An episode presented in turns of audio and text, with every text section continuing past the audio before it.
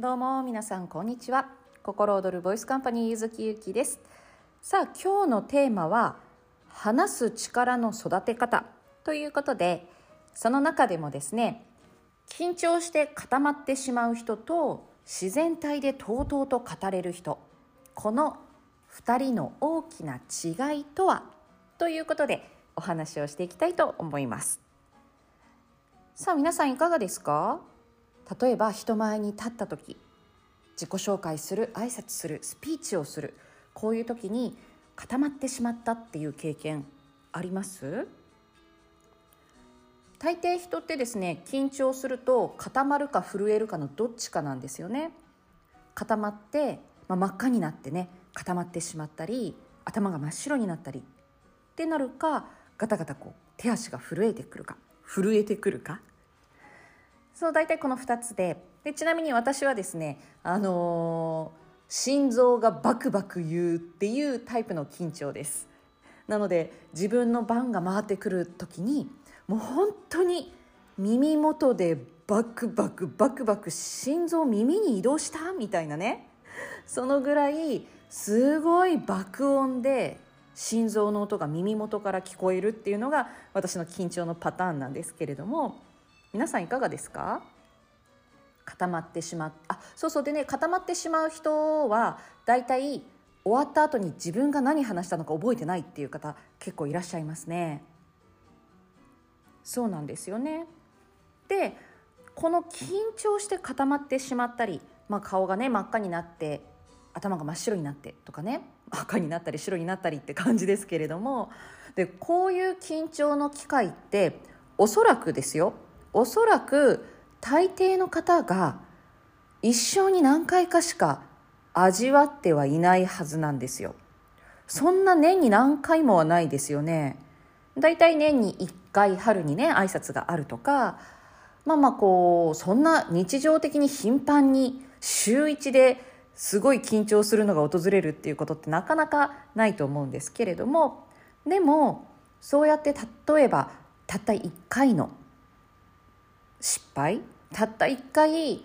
本当にこう顔が赤くなって話せなくなってしまったっていうこの一回の失敗がその後ずっと自分の中で尾を引いてあ私も話すの嫌だ話すの苦手というふうに自分に刻み込んでしまってる方ってすごく多いと思うんです。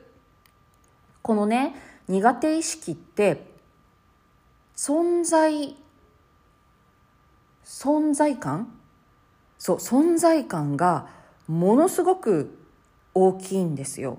頻度じゃなくてね存在感と影響力というのがすごく大きいわけですね。で一方自然体で語れる人。今まあ私だいぶ自然体かなというふうに思うんですけれどもこうやって自然体で語るっていうのにも、まあ、人によってタイプやパターン条件っていうのがありまして。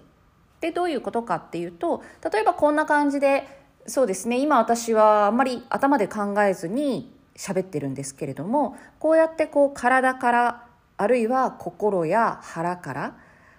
言葉が出てきているというふうな形で話ができていたり話せる人というのはいるでしょうしあと例えばね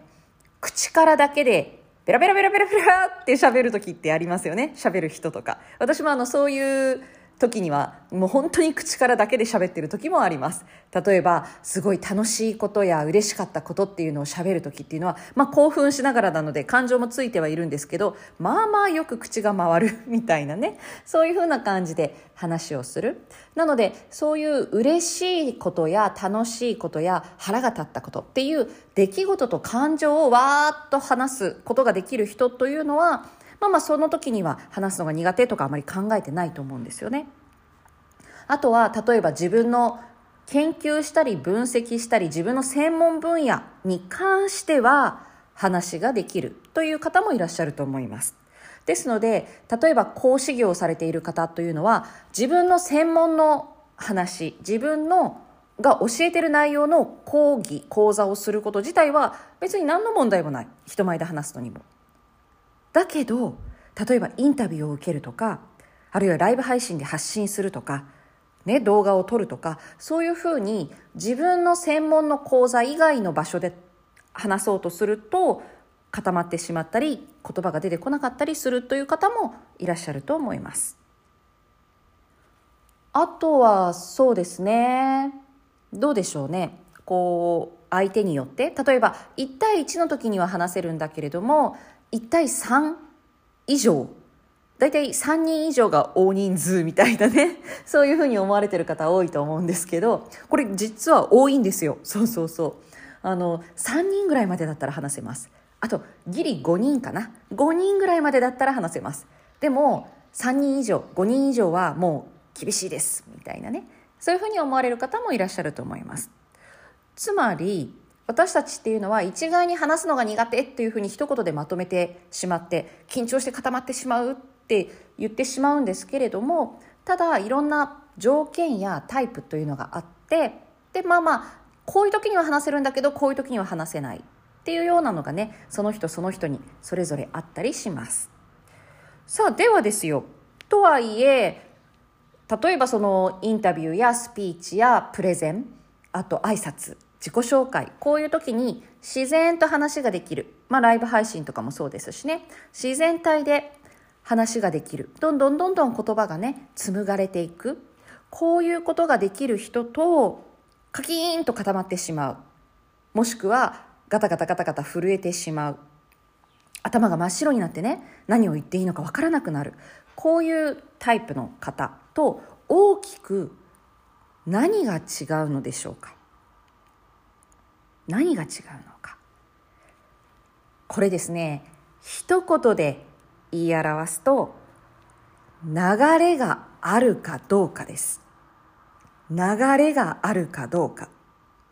この流れというのはこうやってねどんどんどんどんどんどんどん言葉や声が溢れてくる今私は体の中から波流れというものがあってでこれをどんどん作り出しています。ちょっと今からこの体の波流れこの空気気持ち声の波流れを止めてみますね。止めてみました。今波流れを止めたんですけれどもどうでしょうか？この状態で話をしようとするとですね非常に話しづらくてえー、っと次何話すんだったっけ？というモードになっていくんですよ。はい。なのでねこの体の中に流れる波や自分の気の流れというものが緩やかに緩やか違うな流暢にとうとうと流れることができている時というのは自然体でどんどんどんどん話すことができる。でもこの波流れがピタッと止まった時もしくはぎこちなくなった時うまく話せなくなるんですね。はい。でこの波流れには2つ意味があって一つは今お話ししたように体の流れや気の流れという流れです。物理的な流れですね。ですのでこの流れというのは体を緩めたり手や足をねちょっと動かして作っていくということが大事になっていくんですけども2つ目の波流れというのは言葉にするまでにステップがありましてでこのステップを流れるように回路を作ってパイプを作って水を流すようにこの流れを良くする流れの通りを良くするという必要があるんですね。回路作りパイプ作りそして流れを通す。もっと具体的にステップ1からお話ししますね。まずステップ1というのはお話をするということは考える感じる思う。自分の中のネタですね。はい。思考考えなのか頭のね思考考えなのかもしくは感情感覚なのか思い熱なのか。ここにまずアクセスをするというのが第一ステップになります。思考考え熱思い感情感覚にアクセスをしに行く。でアクセスをしに行ったら今度はアクセスしてそこをキャッチして2つ目のステップ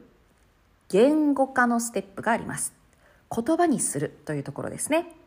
はいでここでまずつまずく方がいらっしゃいますまあ、まず第一ステップでつまずいている方もいらっしゃるんですよ。自分がどう思ってるのかわからなくなる。何考えてたかわからなくなる。これはアクセスの仕方を見失っている時なんですね。で、このアクセスの仕方というのもコツがあって。で、まあ、第一ステップはアクセスしに行きますよと。そして第二ステップはそれを言語化する。で、この言語化するというのは頭の中や心の中でまず言語化します。私こう思う。私こう考えてる。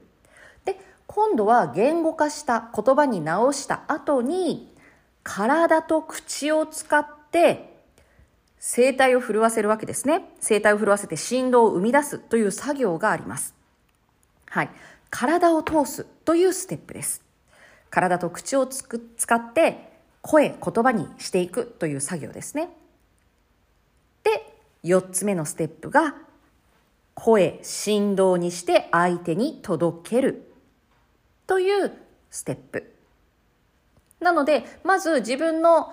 感情、感覚、思い、考えにアクセスをしに行くこと。で、アクセスしに行ったら言語化をする、それを体につなげて振動を生み出して声にして相手に届けるという、ここの一連の流れが、やり慣れていない人は、まず回路がないんです。回路ができてない。で、この回路が細かったりとか、もうあんまり普段やってないと、まずその回路作りから、回路探しからやらないといけなくなります。私どう思ってんだろうっていうところから回路をね、にょにょにょにょにょっと作りに行かなきゃいけない。トンネルを掘りに行くような作業ですね。で、これをずっと何度か繰り返しているとですね、ここの回路がまず通っていって、最後まで口から出すっていうところまで全部回路ができていって、で、繰り返すと今度はその回路がパイプとして太くなっていく。で、パイプが太くなると、水の流れが良くなる気の流れ言葉の流れこの流れが良くなっていくイメージとしてはあの砂場でお山を作って右からと左からでトンネル掘ったりしてませんでした？こう砂山にトンネルを掘っていってでその穴が大きかったりするとですね水をバシャーっと流すとトンネル水が通るじゃないですか。ねでももしそのトンネルの穴が小さかったら途中で埋もれてしまったり崩れてしまったりする。なのでね、このパイプを、回路を作ってパイプを太くするっていうこの流れっていうのがすごく大事になる。なので、自然体で語れる人、自然体でとうとうと話ができる人というのは、まず物理的に体の流れ、気の流れという流れが起こっています。そして、伝えるっていうところまでの自分の内側のネタからそれが言葉になって声になるっていうところまでの回路とパイプというものが自然とも水が流れるようにできている。そうすると多少緊張したとしても、まあ私もあの緊張するので緊張してね心臓の音がバクバク聞こえたとしても一回この流れに乗せてしまえばパイプにね、一番最初のパイプから水を流すように、あ、私これ伝えたいんだったっていうスイッチを押してしまえば、あとはもう普段通りに流れていくということができるようになっていく。これが慣れていくっていうことですね。なので、場数を踏むというのは、このパイプを通して、このパイプを太くしていく。で、流れをどんどんどんどん作っていく作業というふうに思っていただけたらいいんじゃないかなと思います。はい。ですので、このパイプ作り、まあ、回路作り、パイプ作り、そして体を育てる、その波を起こす体ですね。つまり振動力を身につけるというふうに私はお話をしてるんですけども、この振動力を身につけて流れを起こしていくというようなことを自分を育てていけば、話だけじゃなくていろんなところで、例えばチャレンジするとか、何かね、新しいことを始めるとか、こうそういうふうなことでもやりたいことに手を出すとかね。そういうのでもこの流れがあると自然と手を出しやすくなっていくわけですね。はい。なのでねあの話すのが苦手とか緊張しやすいとかっていうのは他のところでも同じように感情ってスライドして影響を与えるのでねこの波流れを作るっていうのが大事なんだっていうことを今日は持ち帰っていただけたらと思います。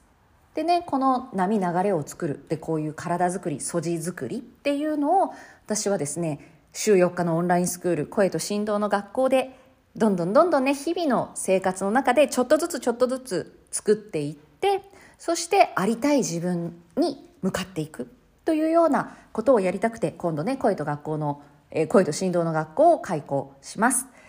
で、あと、あの、講師業とか、人にものを教えたり伝えたりするお仕事の方は、やっぱり自分の専門分野っていうのも、もう本当になんかこう腹から魂から伝えられるっていう状態の方がよりパワフルになりますしそしてそれを発信していくという作業も必要になりますね。ですのでそういうふうに自分の魂腹からつながってどんどんどんどん流れを起こしていく。それを言語化して伝えて表現する。豊かに表現する。ここまでを一緒に育てていく。講座というのが話し声はあなたの心が決めている。話し方の癖を変えてあなたの魅力を表現する。オンライン3ヶ月講座となっております。こちらは4月と5月に開講しますのでオンラインですね。はい水曜コースと土曜コース。今自分で仕事しているこれから知っていきたいという方やリーダーシップ人前で話をする機会がどんどん増えていく方ぜひ、えー、受けていただけたらなというふうに思いますというわけで、さあ皆さんちょっと体をゆすって、波、流れを起こしてから、今日も心躍る一日をお過ごしください。ゆずきゆきでした。